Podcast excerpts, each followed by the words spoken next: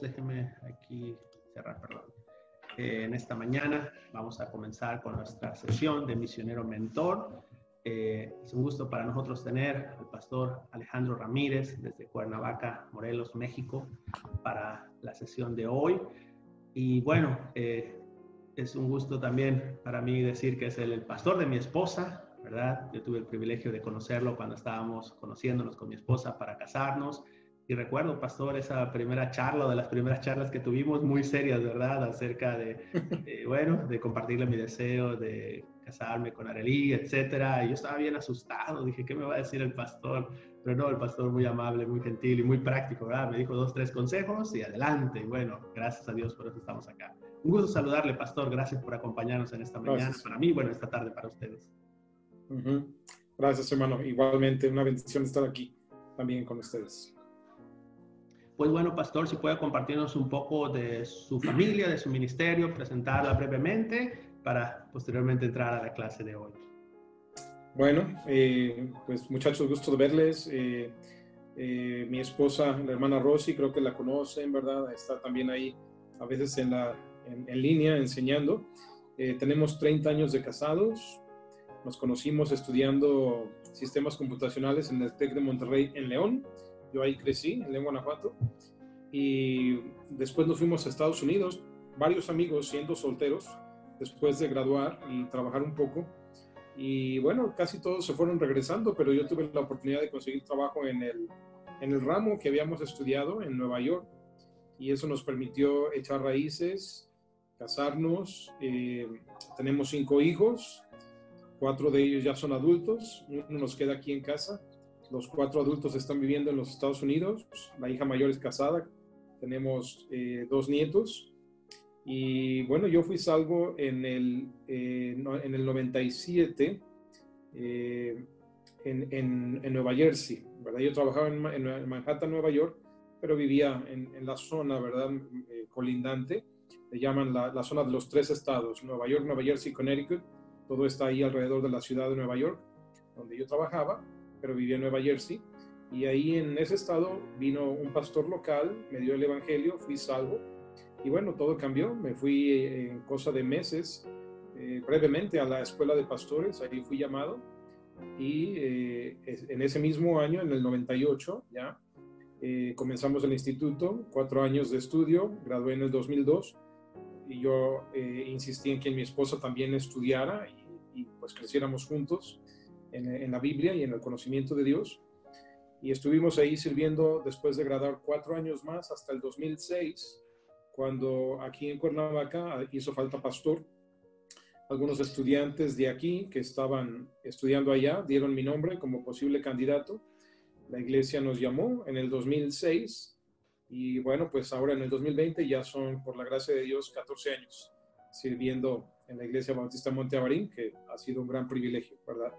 En resumidas cuentas, ¿verdad? Brevemente ese es el historial. Amén, pastor, muchas gracias. Y bueno, qué rápido se ha ido el tiempo. Amén. Y bueno, pues adelante, pastor, con el mensaje de hoy para nuestra clase de misionero mentor, cómo preparar líderes jóvenes para impactar la siguiente generación con el Evangelio. Muy bien, eh, pues todo el mundo eh, piensa en, querer ser un líder.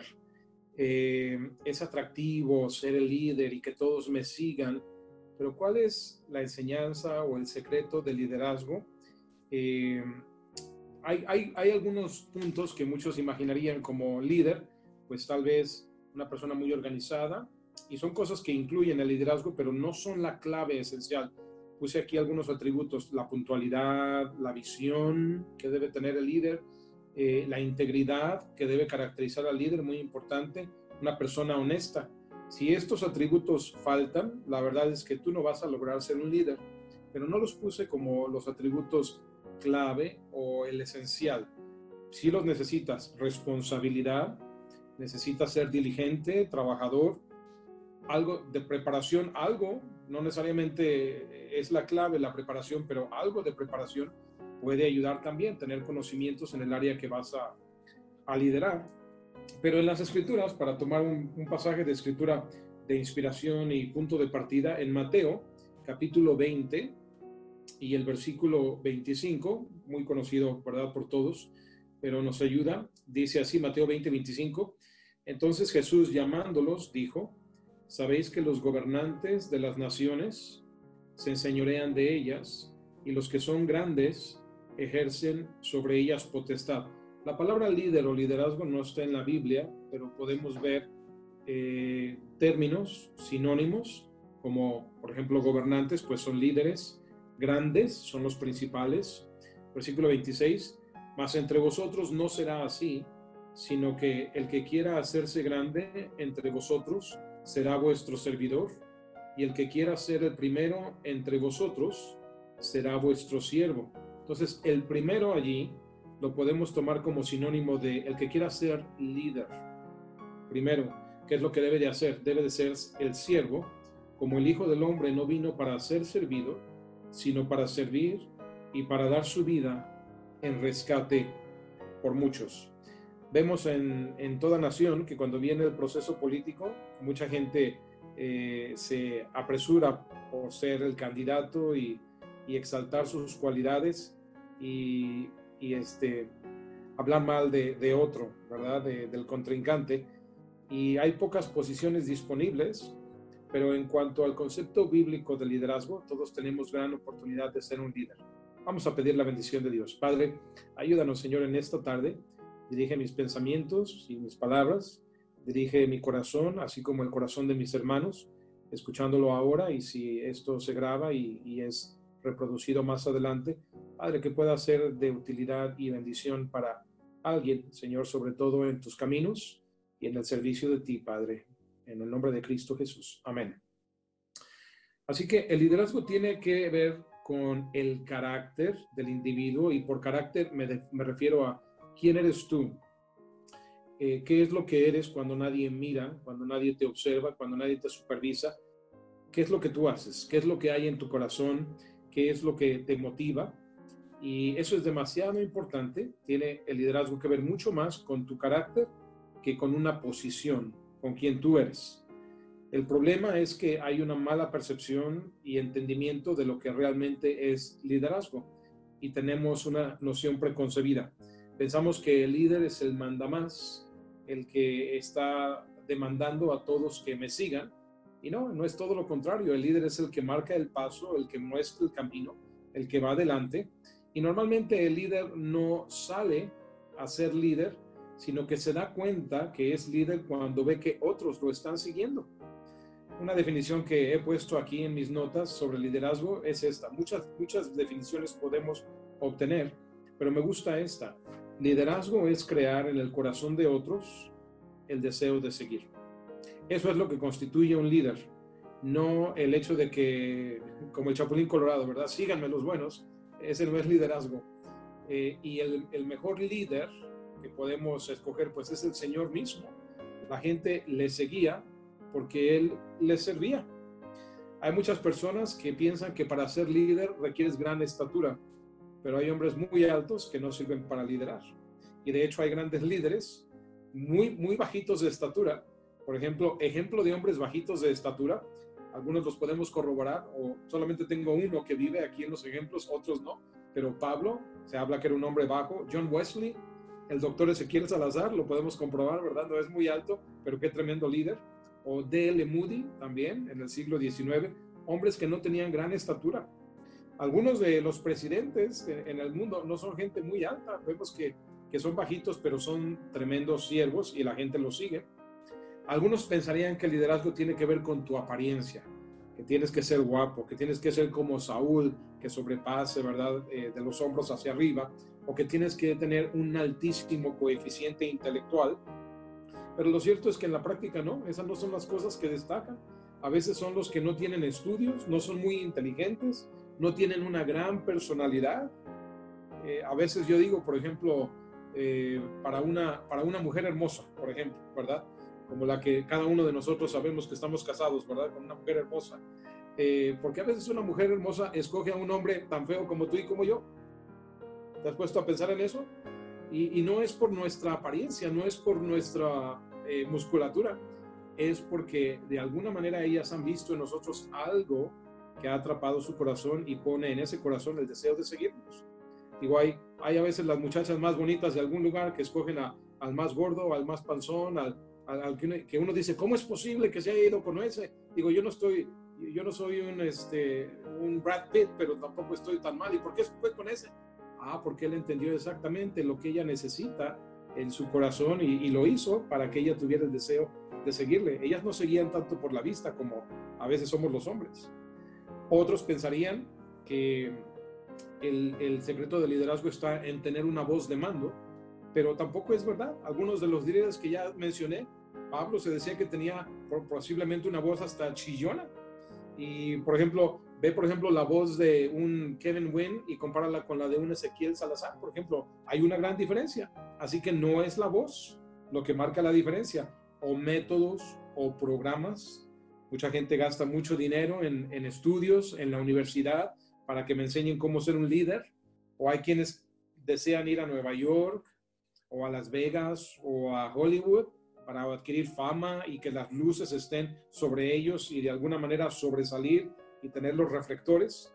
Pero el doctor Haas, que fue mi pastor por un tiempo, dijo, el secreto de la grandeza no está en la presentación, sino está en la preparación. Y lo cierto es que un rasgo que tú vas a ver en liderazgo continuo, más que todos los que mencioné en un principio, es la humildad y la mansedumbre. Es lo que vemos ahí en estas escrituras. Mas entre vosotros no será así como esos gobernantes que quieren enseñorearse, sino que el que quiera hacerse grande será vuestro servidor. Esa palabra como que no siempre atrae ser el servidor, el criado, el que hace la servidumbre. Y el que quiera ser el primero o el líder será vuestro siervo. Y el mismo Señor Jesucristo, hablando de sí mismo como manso, dijo, aprended de mí, que soy manso y humilde, y decididamente Él es el más grande líder de todos los tiempos. Amén. Y la, el, éxito y la, el liderazgo, siguiendo con la enseñanza del hermano Hiles, no está en la luz pública, sino está en el lugar secreto de la oración, en tu tiempo a solas con Dios. Ahí es donde tu corazón se forja, se moldea para los tiempos donde eres visible. No está en los momentos de gloria, cuando tú tienes un día grande o cuando tienes un día de conferencia y ahora que estamos en línea y multitudes te pueden ver. Eh, si no te preparas de antemano y no estás en el tiempo a solas con Dios de meditación, de oración, donde nadie te ve, puede ser uno de los más grandes fracasos.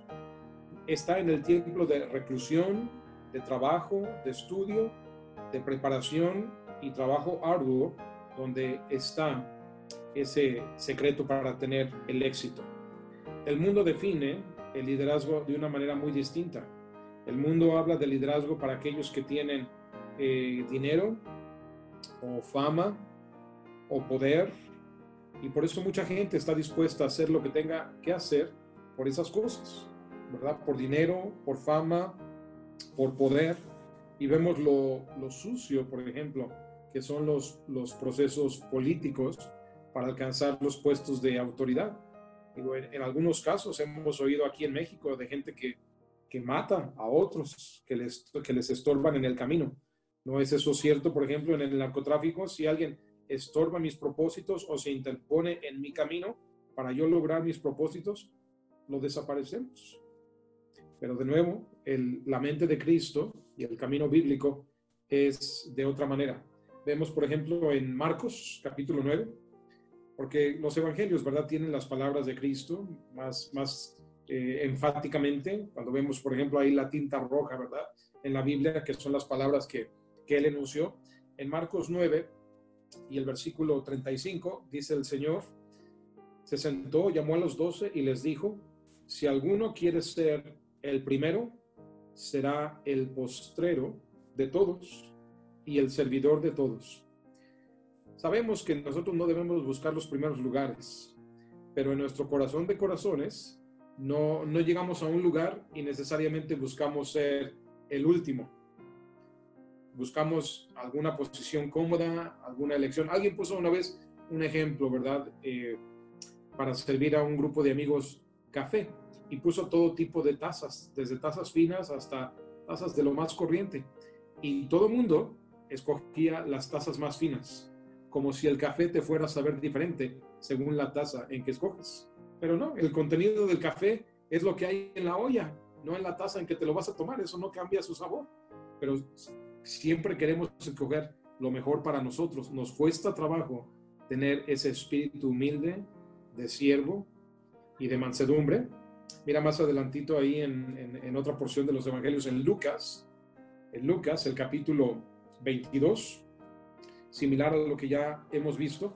Lucas el capítulo 22, a partir del versículo, del versículo 24, el título dice, la grandeza en el servicio.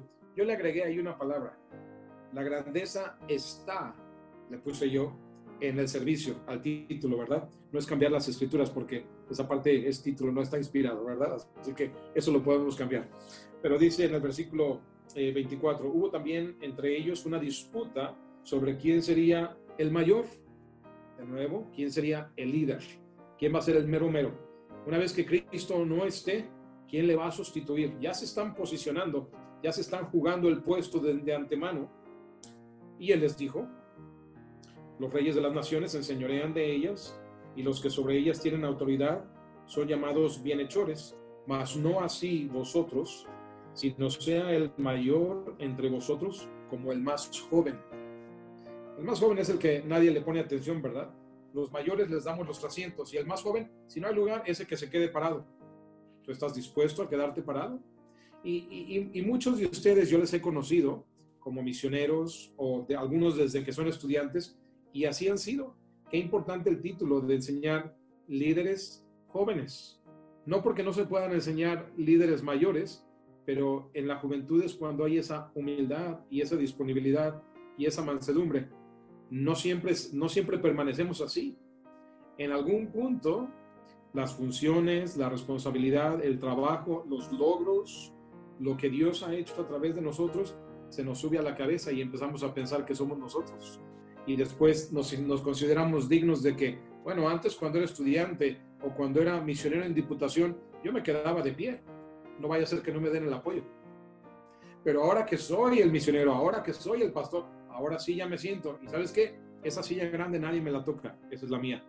Porque aquí, allá para ellos será el misionero, pero aquí yo soy el pastor. No hay que perder eso, ¿verdad? No hay que perderlo. Dejar, mira, si alguien tiene que usar tu silla porque no hay otra, déjala que la tome. Amén.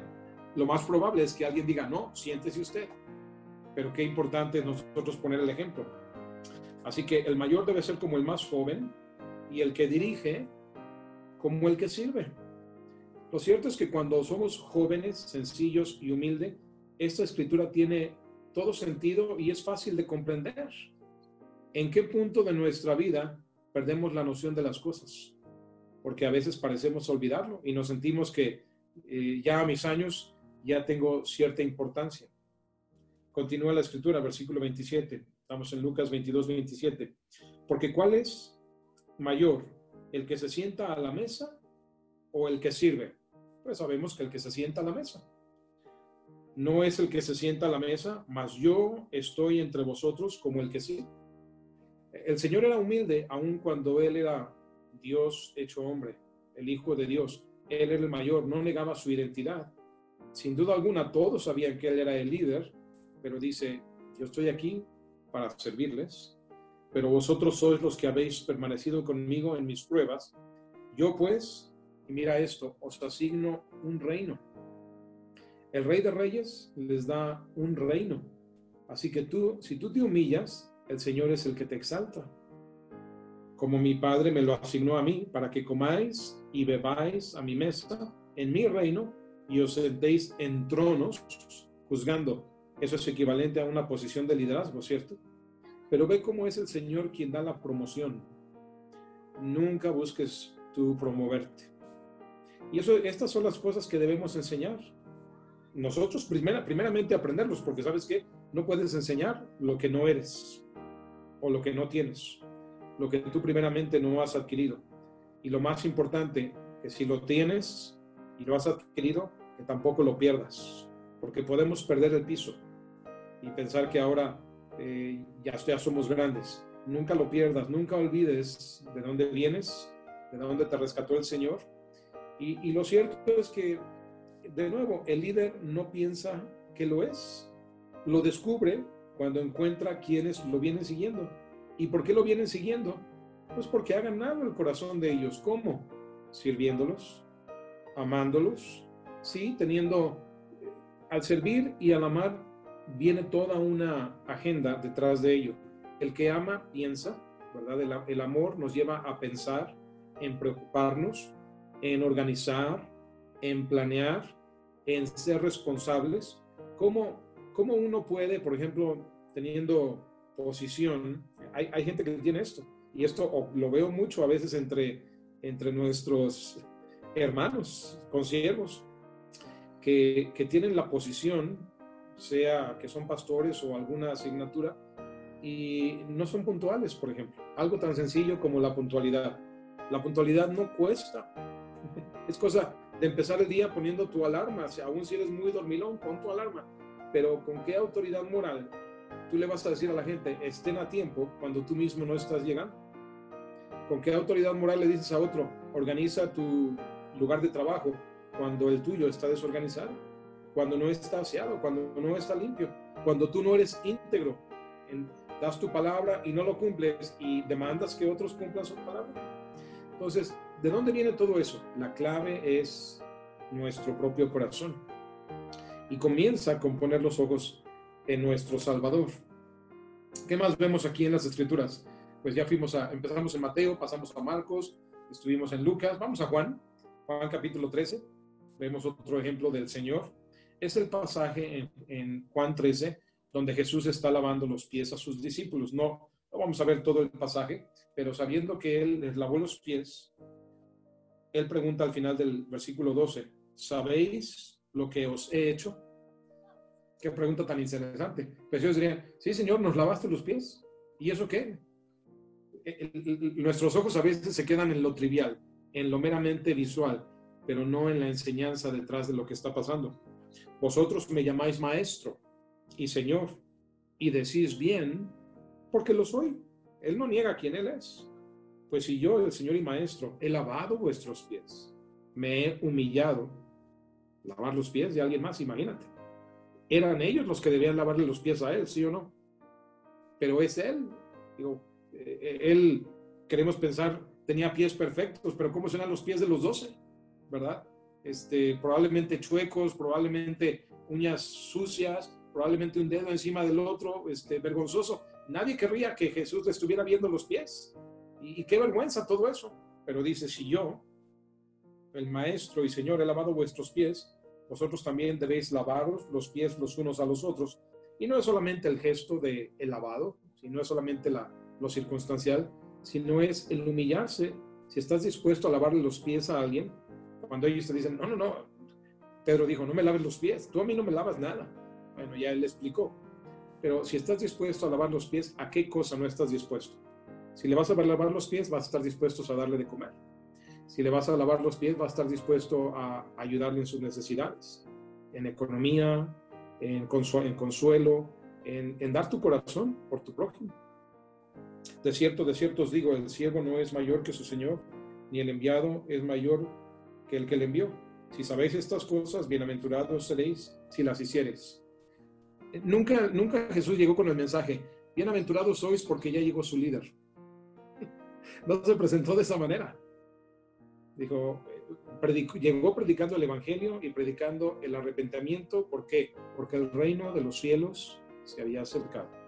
Así empezó Juan y así empezó Jesús y empezó a predicar la salvación y la redención y el rompimiento de cadenas y de las cárceles para los oprimidos y dando libertad.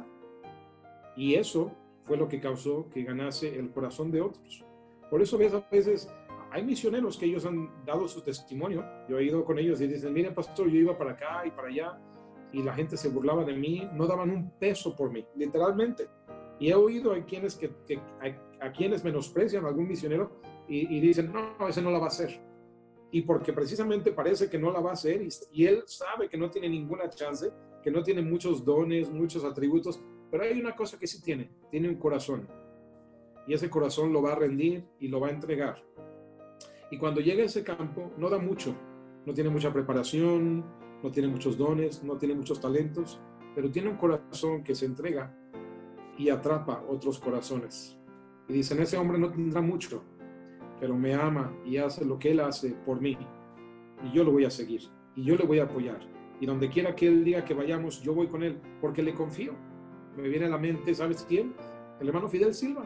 No tiene mucha preparación, muchos conocimientos, y él mismo decía de sí mismo, mucha gente le da un peso por él, pero ahí está haciendo tremenda obra y comenzando otra. Y así como él, hay varios que me han eh, confesado o, comentado experiencias similares, que la han pasado durísimo en el tiempo de, de este, diputación, que han tenido que dormir en azoteas, que han quedado varados, la iglesia se cierra y ahí quedaron y no los trataron bien, no daban un peso por ellos. Oh, pero ahora están en el campo y ¿sabes qué son? Son el pastor querido, amado, respetado, con una congregación que le sirve. ¿Cuál es el secreto? Su corazón rendido, humilde, dispuesto para servir. Haya pues en vosotros este sentir que hubo también en Cristo Jesús. Siendo en la imagen de Dios, no se aferró eh, a, esa imagen como, cosa que aferrarse, sino que se despojó a sí mismo y se hizo obediente hasta la muerte, muerte de cruz. Él se humilló a lo sumo para que el Señor lo exaltó hasta lo sumo. Pero el pasaje comienza diciendo, haya pues en vosotros esta, este sentir. Eh, en, inglés, en inglés me gusta porque dice, let this mind, la mente, que haya esta mente en vosotros. Let this mind be in you. Que la mente de Cristo esté en ti. Y con eso tienes para que sin darte cuenta, Dios va a ser de ti un líder. Con esa, con esa humildad. En la vida cristiana encontramos algunas paradojas como estas, que el camino hacia arriba es para abajo el mundo quiere ir en el camino hacia arriba, a la cima de la montaña, ¿cierto? Y hay muchas enseñanzas, pero en la vida cristiana encontramos que ese camino hacia arriba es hacia abajo, humillándote. Que la forma para recibir, porque a quién no le gusta recibir, ¿cierto? Es dando. Y la forma de vivir es muriendo. Así que la mansedumbre equivale a grandeza y el servicio equivale a liderazgo. Entonces, el, tema bien pudiera llamarse, tal vez no todos estarían interesados, en cómo entrenar siervos jóvenes. Dicen, no, yo no quiero ser un siervo, yo quiero ser un líder. Perfecto. De todas maneras, te voy a enseñar a ser un, siervo. Esa es la clave. Y, y, ponernos a servir, ¿cómo los enseñas? Con el ejemplo.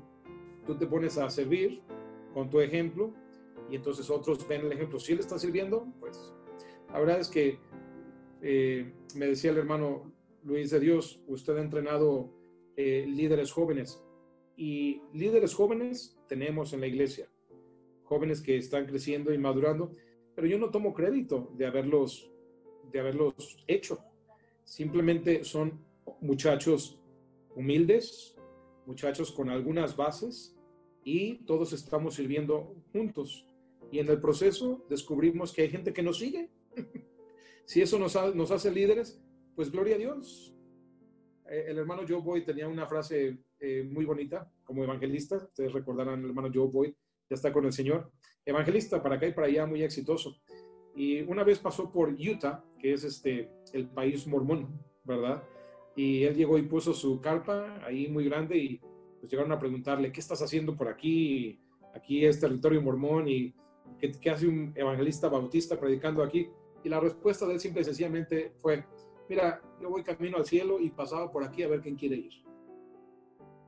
A ver si alguien tiene ganas de ir al cielo. Eso es todo lo que estoy haciendo. Por aquí vengo de paso. Un hombre sencillo, humilde, y ¿sabes qué? Logró ganar montones de almas. Eh, ya en sus últimos años, cuando tenía 87 años, estábamos en la primera iglesia bautista de Hammond, fue asignado a nosotros para, para enseñar español, especialmente a mí, y, y mi esposa le traducía sus bosquejos la verdad es que no aprendió mucho español. Ah, él decía, se reía, dice, ya perdí mi memoria a los 85. Y nos poníamos a platicar y yo gozaba de platicar con él. Aprendía yo mucho más que de él que al revés. Y, y este, pero al momento de predicar, simple y sencillamente leía los bosquejos traducidos que mi esposa le, le traducía. Y sabes qué? Tenía tremendos resultados.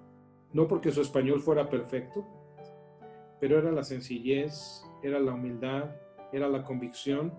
Y él sabía lo que había en el bosquejo. Él era el autor de la, del mensaje en inglés. Él sabía lo que ahí había. Y lo leía muy lentamente, muy pausadamente. Nada de bombástico, nada de manejo tremendo del púlpito. Era nomás leer, mirar, así como que a ver si entendieron. Y si no, se reía, leer otra frase y mirar. Y así estuvo todo el mensaje. Y sabes qué? La gente era salva y grandes números de bautizos y gente rindiendo su vida por esa sencillez. ¿Cuál era el secreto del hombre? Su corazón de siervo. Un corazón humilde. Él era contemporáneo con el hermano Hiles desde la juventud, eran vecinos. El hermano Hiles decía, eh, todo el mundo se, se maravilló e hizo gran regocijo cuando Joe Boy se rindió porque él era un hombre gigante y, y jugaba fútbol americano, All American, y, él usaba en su tratado personal, ¿verdad? La foto de cuando él jugaba fútbol americano, tremendo anillo que tenía, y la gente se maravillaba con Joe Boy.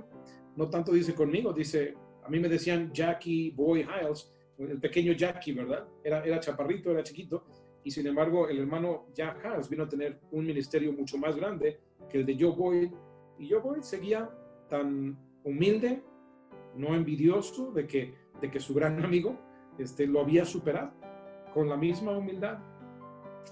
Una vez el presidente del Instituto Bíblico Moody, se llamaba R.A. Torrey, llegó tarde para, comenzar una conferencia y le pidió a un joven si le podía ayudar a bolearle sus zapatos y plancharle un pantalón porque ya no tenía mucho tiempo. Ese joven respondió, ¿qué cree que soy su criado? Y de ese joven no volvemos a saber nada. Pero había otro joven, testigo del incidente, y ese otro joven le dijo, démelos a mí. Yo le voleo sus zapatos y yo con mucho gusto le plancho su pantalón. ¿Sabes quién es ese otro joven? Se llama James M. Gray, que vino a ser el siguiente presidente del instituto. Porque el que sirve será promovido y crece. Y los que no sirven, no volvemos a saber de ellos. La grandeza y el liderazgo comienzan con la servidumbre. Yo soy testigo de que muchos de ustedes son siervos y lo único que yo les animo a ustedes es no lo pierdan. Y si tú no lo pierdes, detrás de ti estarás preparando otros líderes como alguien a su vez te preparó a ti. Ninguno de nosotros somos hechos solos. Hemos visto ejemplos de siervos y hemos seguido sus pisadas y ese es el papel de cada uno de ustedes. Seguir siendo siervos humildes, ojos puestos en Cristo. Podremos tener líderes que caigan o dejen el ministerio, pero sus enseñanzas no quedan canceladas en tanto que ellos seguían a Cristo. ¿Ellos pueden dejar de seguir a Cristo? Bueno, sigue Cristo por delante. Amén. Delante de Dios, el que tiene un cetro en la mano no es mayor que el que tiene una escoba. Delante de Dios, el que viste un gran traje o vestido no es mayor que el que viste ropa sencilla o vieja. Delante de Dios, el que se siente en un trono no es mayor que el, que se siente en un banquito. Y delante de Dios el que tiene un gran anillo de oro no es mayor que el que tiene un martillo, una espátula o un cincel en su mano.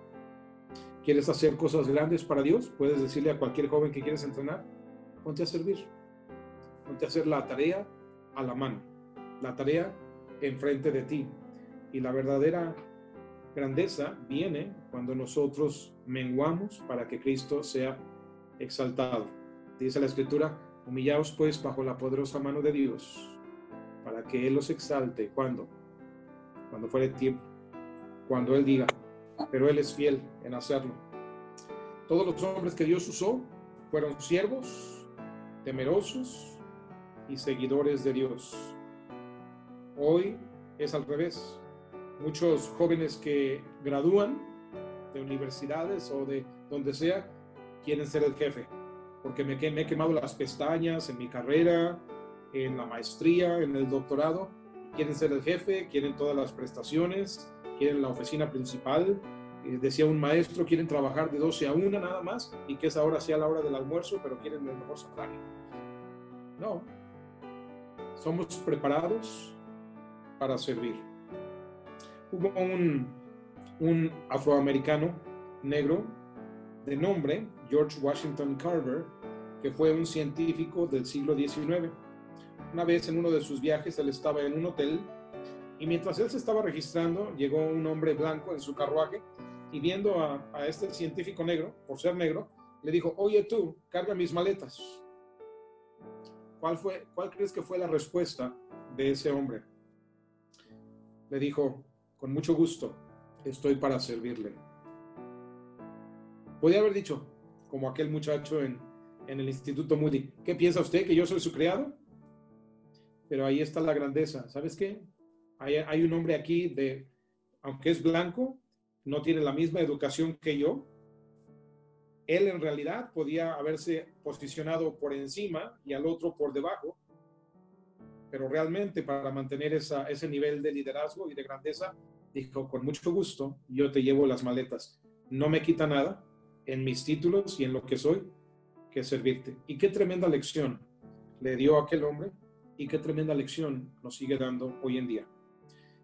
Con frecuencia yo digo a algún líder que va a comenzar una ruta, una escuela dominical, una iglesia, ustedes que están en el, campo misionero, ¿alguien quiere el consejo, la fórmula mágica para el éxito?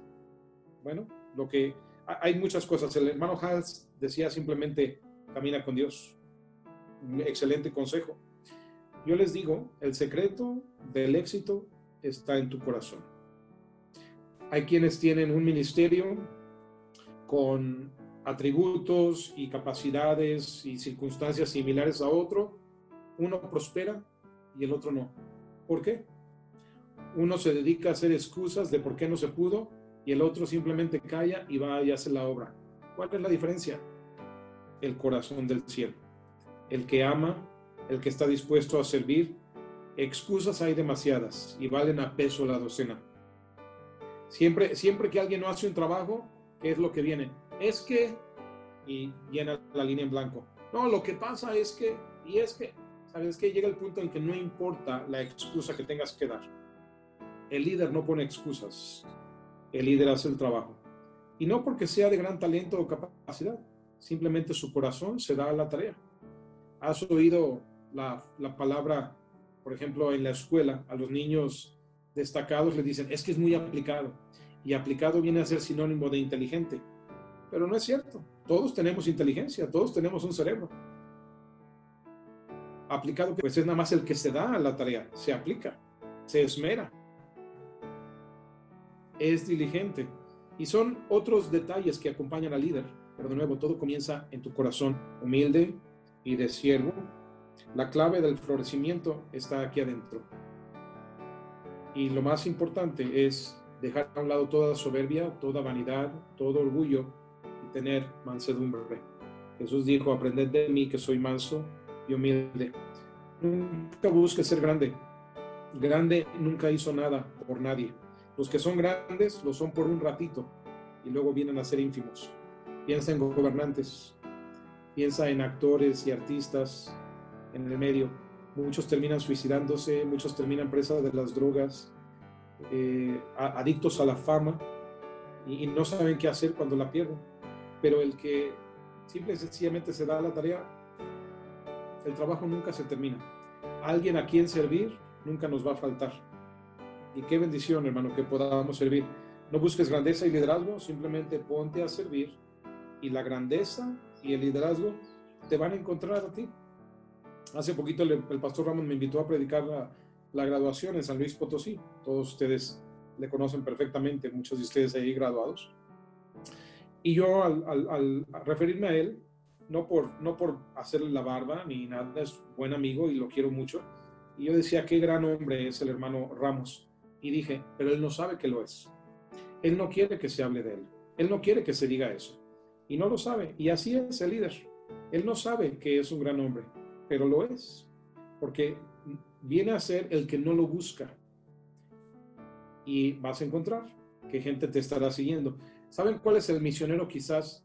No sé, están sus micrófonos apagados, pero yo les preguntaría, si acaso, es más, si alguien tiene la respuesta, prenda su micrófono y dígame, ¿sabes tú cuál es el misionero eh, hoy en día vivo, probablemente más exitoso en todo el mundo?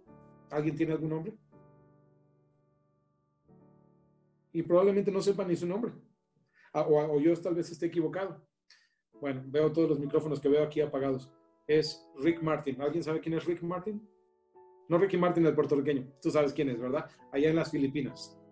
Es un hombre que probablemente ha forjado más líderes, más misioneros, más pastores, ha establecido iglesias por cientos, literalmente, más que ningún otro. No, no sé si a lo largo de toda la historia, pero por lo menos hoy que esté vivo. Y es un hombre que tú lo puedes ver en la calle y eh, como dicen algunos, tal vez no darás un peso por él, no en, el, no en el mal sentido, pero no lo identificarías. Es un hombre muy humilde, muy flaquito, este, parece hasta, es muy magro, eh, ya mayor, parecería hasta casi enfermo. Y a veces, este, en lugar de predicar a él, él pone a predicar a algunos de sus discípulos. Dice, porque ellos son mejores predicadores que yo. Cuando él es el maestro y ve cuán grande fruto. Y, y la prueba está en que mucha gente ni siquiera sabe quién es él, pero Dios sabe quién es. Y todos aquellos que él ha preparado y todos aquellos bajo su círculo de influencia saben quién es Él. El Señor Jesucristo dijo, bienaventurados los mansos, porque ellos recibirán la tierra por heredad. Y ahí está quizás lo que yo les daría, hermanos, como guías para preparar líderes o siervos jóvenes y no perder lo que hemos aprendido de otros anteriormente. Padre nuestro, bendice la enseñanza y Padre que sea de utilidad a los aquí presentes, como si acaso alguien lo escuchara después en reproducción, pues también que sea de bendición para honra y gloria de tu nombre, en Cristo Jesús. Amén. Muchas gracias, pastor. Eh, de verdad que Dios nos ha hablado. He tomado aquí mis notas, estaba haciendo mis notas. Y bueno, ahora, hermanos, es un tiempo para comentar, poder hacer alguna pregunta, si usted tiene, para Pastor Ramírez.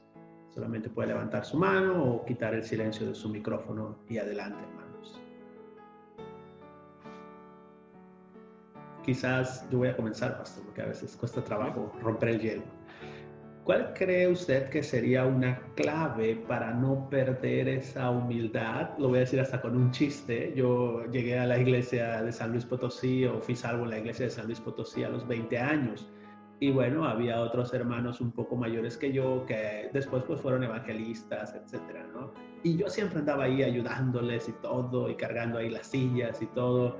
Ellos me decían a manera de broma, ya después que yo estaba pues eh, más grande, etcétera, decían, oh, ¿dónde quedó ese muchacho humilde y servicial que conocimos? Y siempre estábamos bromeando con eso porque, bueno, eran mis amigos. Pero lo que quiero decir, y después yo lo medité, y ahora, como usted dice, cuando estoy en el campo misionero, digo, no importa que no tenga 20 años ahora, pero quiero mantener ese espíritu humilde, ¿verdad? Y servicial. Y no sé, ¿cómo cree usted que sería una clave para no perder eso? Pues hermano, este, varios, varios puntos así. El, consejo que daba el hermano Haas, importantísimo, camina con Dios. Él decía, ese va a ser el, porque caminar con Dios es buscar su rostro, es estar siempre meditando en su ministerio, en su ejemplo. El siervo no es mayor que su maestro y vemos cómo él se humilló. Eh, de vez en cuando agarra un trapeador, agarra los instrumentos de labor, no, seas de, no, seamos, ¿verdad? Demasiado buenos como para no ensuciarnos las manos de vez en cuando y hacer ese tipo de labores. Eh, por ejemplo, a mí me invitan a donde quiera que, bueno, ahorita no hay muchas invitaciones, pero a veces, no sé por qué, ¿eh? hay, quienes se han sorprendido de que me invitan a la montaña y yo voy y he dormido en piso de tierra, en piso duro, y, hay quienes luego dicen, que ¿a poco él duerme? Y yo digo, sí, ¿qué tiene? Digo, no es que yo haya venido de extrema pobreza y honestamente antes de ser salvo, económicamente estábamos bien porque, oye, trabajando en sistemas computacionales en Nueva York, era buena posición, pero pues de chico yo me iba a acampar y, y, y, yo servía en casa. Digo, una de las tareas que a mí me dejaban era lavar platos. Y aquí ayudo en casa a lavar platos con frecuencia, dejo que mis hijos lo hagan, poner el ejemplo, pero no, no volverse demasiado importante que uno olvide. La iglesia no me contrató para yo ponerme a trapear y limpiar los baños. No debiera pasar yo mi tiempo haciendo todo eso, porque digo, hay alguien que lo puede hacer por menos de lo que me dan y, me, piden otra cosa, pero eso no quiere decir que de vez en cuando no sea bueno.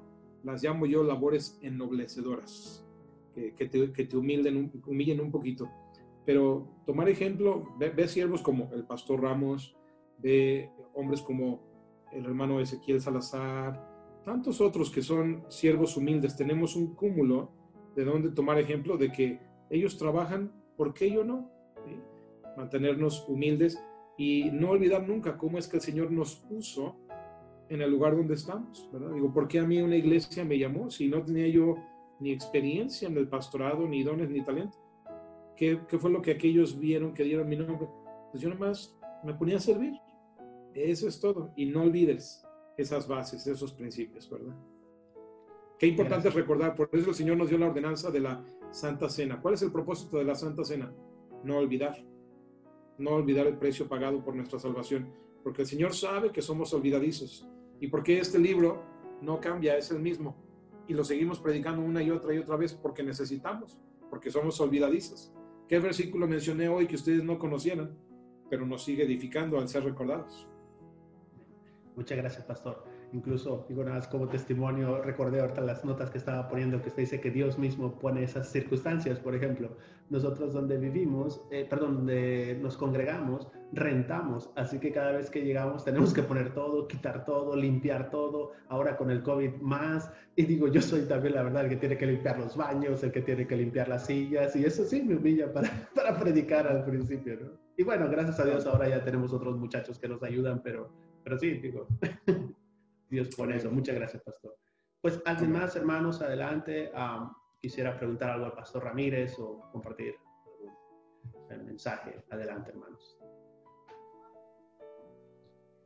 Solamente para agradecer, pastor, Dios le bendiga. Y también para, para nos viene a visitar aquí a Cusco, Perú. Amén. Este, ya, que abran, ya que abran fronteras, hermanos, porque creo que ahorita no hay, no hay modo, ¿verdad? Aquí no hay modo, no hay modo, sí, sí.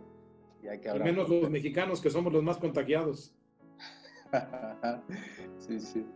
Sí, pastor, pues nada más para agradecer, fue de bendición la, la clase y, que no perdamos el, eh, esa, esa, sencillez ¿no? que hemos aprendido de aquellos que han tenido influencia en nuestras vidas y seguir esa línea, seguir esa línea para poder ser de influencia en los lugares donde donde el Señor nos permite servir y, poder participar.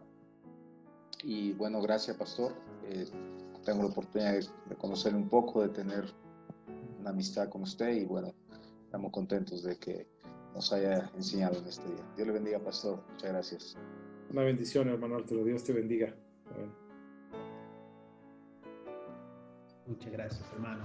¿Alguien más? Adelante. Tenemos tal vez un par de minutos más. Adelante, hermano Luis. Buenas tardes, Pastor, ¿cómo está? Bien, hermano Luis, gusto verte. Igual, Pastor.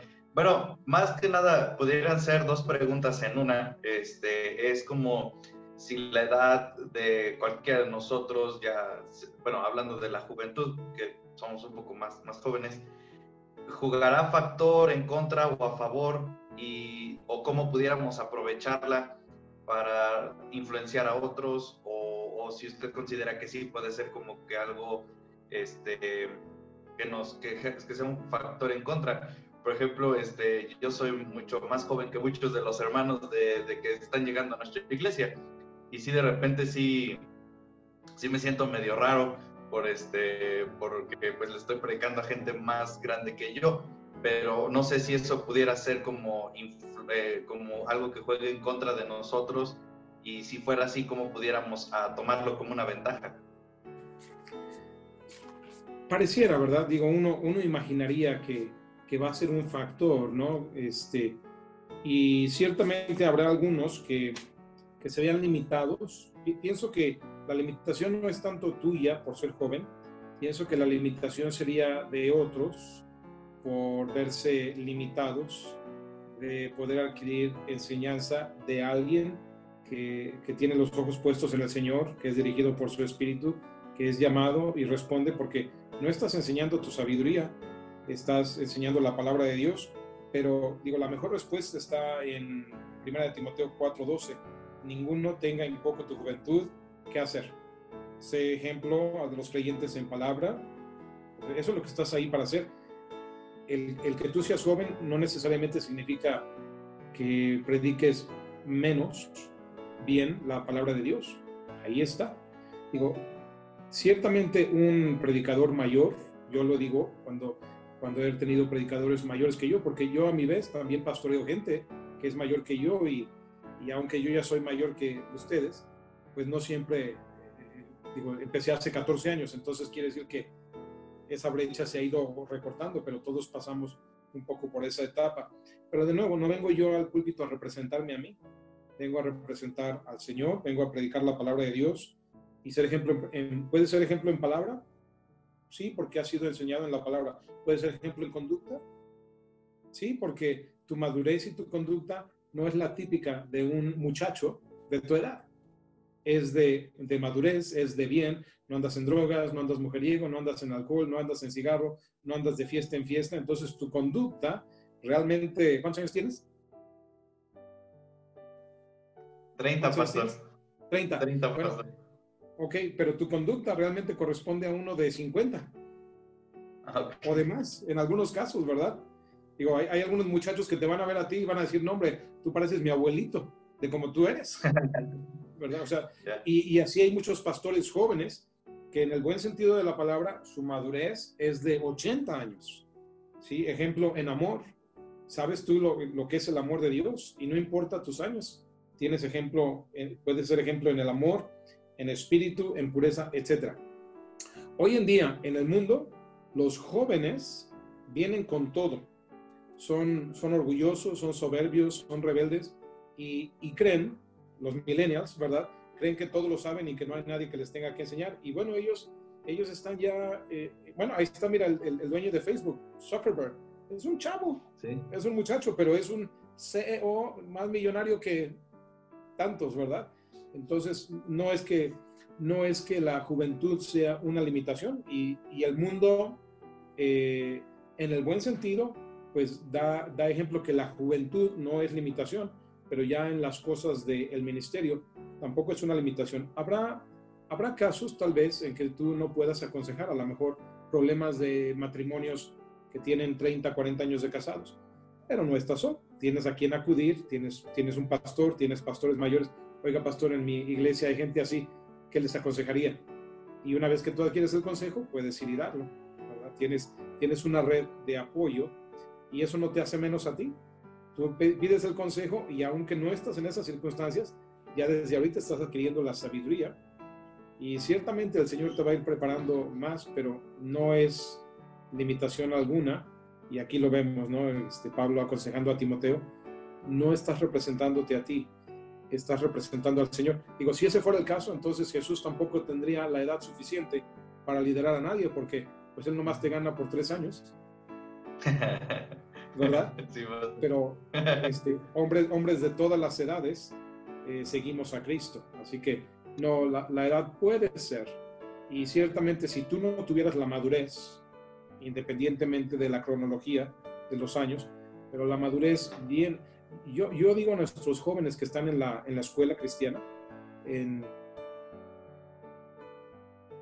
en prepa y para abajo, madurez a esos muchachos. ¿Por qué? Porque han sido entrenados en la palabra de Dios. Y en tu- en tu- viéndolos a los ojos, tú te das cuenta que tienen sabiduría que muchas veces sus papás o sus abuelitos que no son creyentes no tienen. Entonces la sabiduría viene por pasar tiempo con la palabra de Dios. Y eso es lo que tú vas a usar delante de los demás. Amén, pastor. Muchas gracias, pastor. Para servirte, bueno. Bueno, muchas gracias, Pastor Ramírez, por su tiempo, por su eh, enseñanza. Quisiera darnos algunas palabras finales para despedir a nuestros hermanos.